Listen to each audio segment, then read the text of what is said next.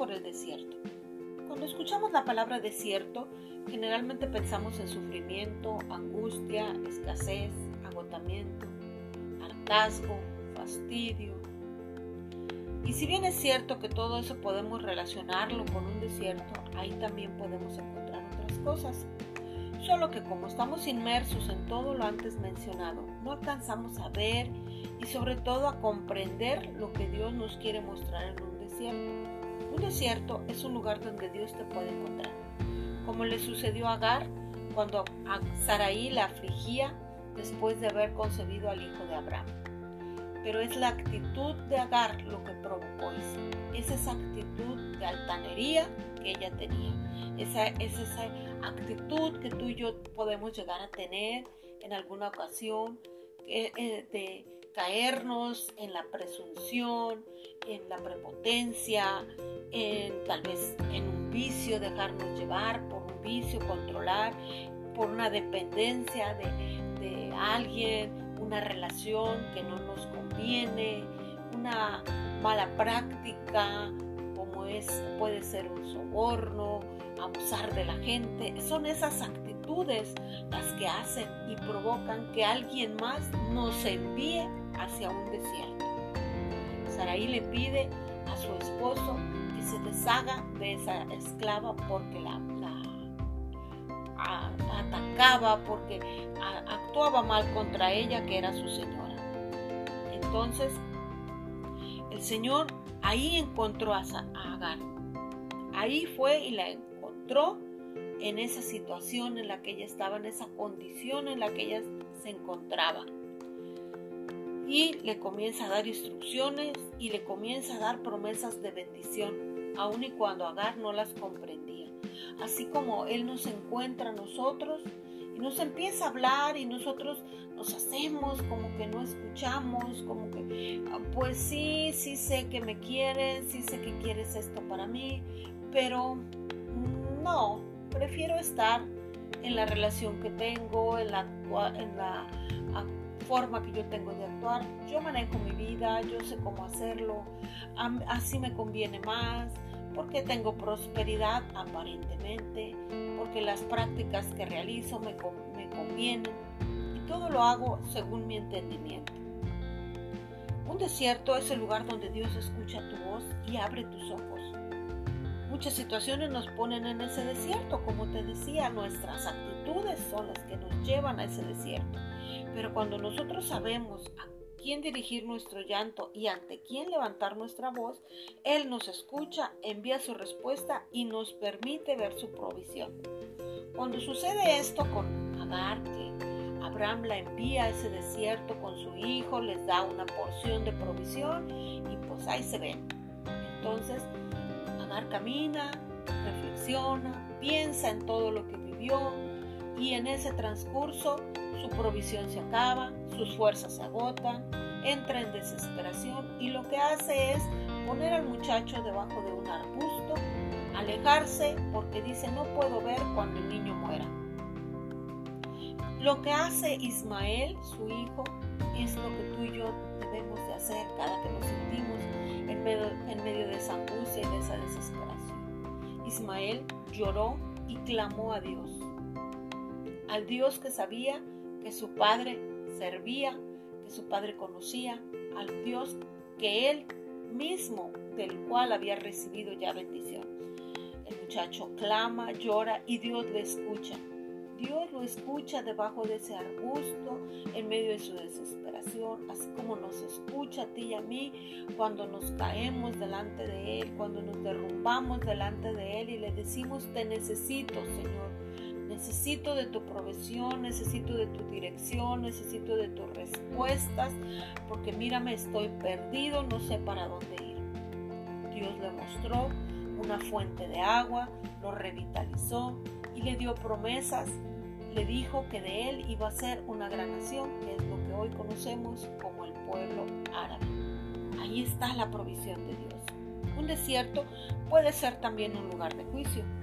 Sucede que Dios nos encuentra, nos habla, comienza a bendecirnos, nos demuestra que ha escuchado y atendido nuestra voz y aún así nosotros insistimos insistimos en rebelarnos contra lo que nos manda. Queremos volver al pasado y al pecado, porque de pronto decimos, no, esto no es lo que yo quiero. Ante la primera dificultad que nos encontramos, decimos, no, yo estaba mejor antes. Yo vivía mejor como estaba anteriormente y volvemos a las malas prácticas, como le pasó al pueblo de Dios cuando lo sacó de Egipto hacia la tierra que fluye leche y miel. Moisés envía a los, a los espías a explorar la tierra prometida. Ya estaban ahí para recibir esa promesa.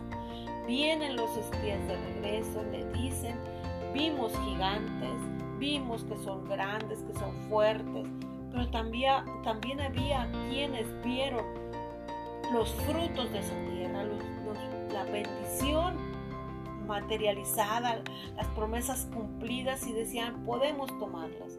Y los otros decían, no, mejor el pueblo dijo, mejor nos vamos a regresar a Egipto, a las prácticas que ya realizábamos, a lo que ya hacíamos. Pueblo cayó en rebeldía, así como tú y yo decimos, ay, si ya me cansé de vivir esta vida cristiana o esta vida de que Dios me quita tantas cosas o me, o me tiene entonces mejor voy a volver a hacer porque pues yo hacía mis tranzas y de ahí me salía buena, buena ganancia. Yo me iba aquí con uno, con otro y sacaba ganancia. Yo me prostituía y sacaba ganancia. Hacía cosas que no le agradaba a Dios, pero sacaba ganancias. Tal vez tú y yo estamos en esos desiertos por causa de nuestras rebeldías hacia Dios. Entonces Dios viene contra el pueblo y le dice, cuanto no creyeron en mis promesas, ustedes no verán la tierra prometida. Ustedes no verán esa tierra que fluye leche y miel. Por cuanto tú y yo dudamos de Dios, entonces sus promesas no llegan a nuestras vidas y caemos en ese juicio. Dios es bueno y permite que tú y yo podamos arrepentirnos y corregir nuestros pasos, pero necesitamos, necesitamos reconocer cuando nos estamos equivocando para volver al camino correcto. Un desierto es el lugar donde puedes mostrarte tal como eres. Elías había sido usado por Dios para demostrar su poder como cuando tú y yo hemos orado, intercedido, evangelizado, servido, etc. Y el Señor se ha glorificado. Pero inmediatamente después viene la respuesta del enemigo y nos amenaza y nos atemorizamos como Elías desearíamos morirnos y nos mostramos débiles tal como realmente nos sentimos.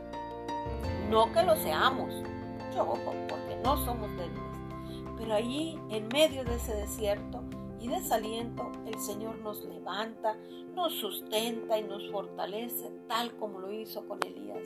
El Señor sabía cómo Elías se sentía y le envió cuervos que lo alimentaran, ángeles que lo fortalecieran, así como envía personas, envía mensajes a través de una prédica, a través de una alabanza, a través de una persona que viene y nos habla y nos anima y nos alimenta nuestro espíritu para fortalecernos. Elías había caminado un día en el desierto, pues el Señor lo sustentó para 40 días más hasta llegar a su próxima encomienda. Tú puedes estar sufriendo, estar angustiado, pero en el momento en que tú vienes delante de Dios y pides su fortaleza, el Señor te llena de esa energía para soportar aún más, para seguir caminando en sus promesas. Estas y otras cosas más podemos encontrar en el desierto. Tentación como Jesús, pero al igual que Él, empoderamiento del Espíritu Santo promesas de bendición sobrenaturales encontramos en un desierto también. No lo podemos ver claramente porque nosotros estamos inmersos en el dolor que estamos sintiendo. Tal vez perdimos a alguien, tal vez sufrimos de alguna enfermedad y no podemos ver esas promesas. Pero es ahí donde Dios se glorifica, es ahí donde su poder sobrenatural viene sobre nosotros. Pero es ahí donde tenemos que mostrar nuestra fe en Dios nuestra fe sigue siendo probada. En medio de las circunstancias adversas, en medio de los desiertos, nuestra fe es probada. Pero algo hermoso que Dios quiere hacer con nosotros es atraernos a un desierto para hablar a nuestro corazón, volvernos a enamorar de Él, regresar nuestro gozo y nuestra esperanza y donde quiere que dejemos de llamarle mi Señor como algo distante y que ahora le llamamos mi esposo, amado, el amado de mi alma.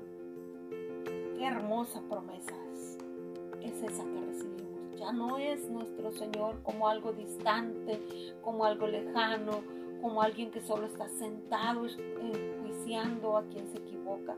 Ahora es el amado de nuestro corazón.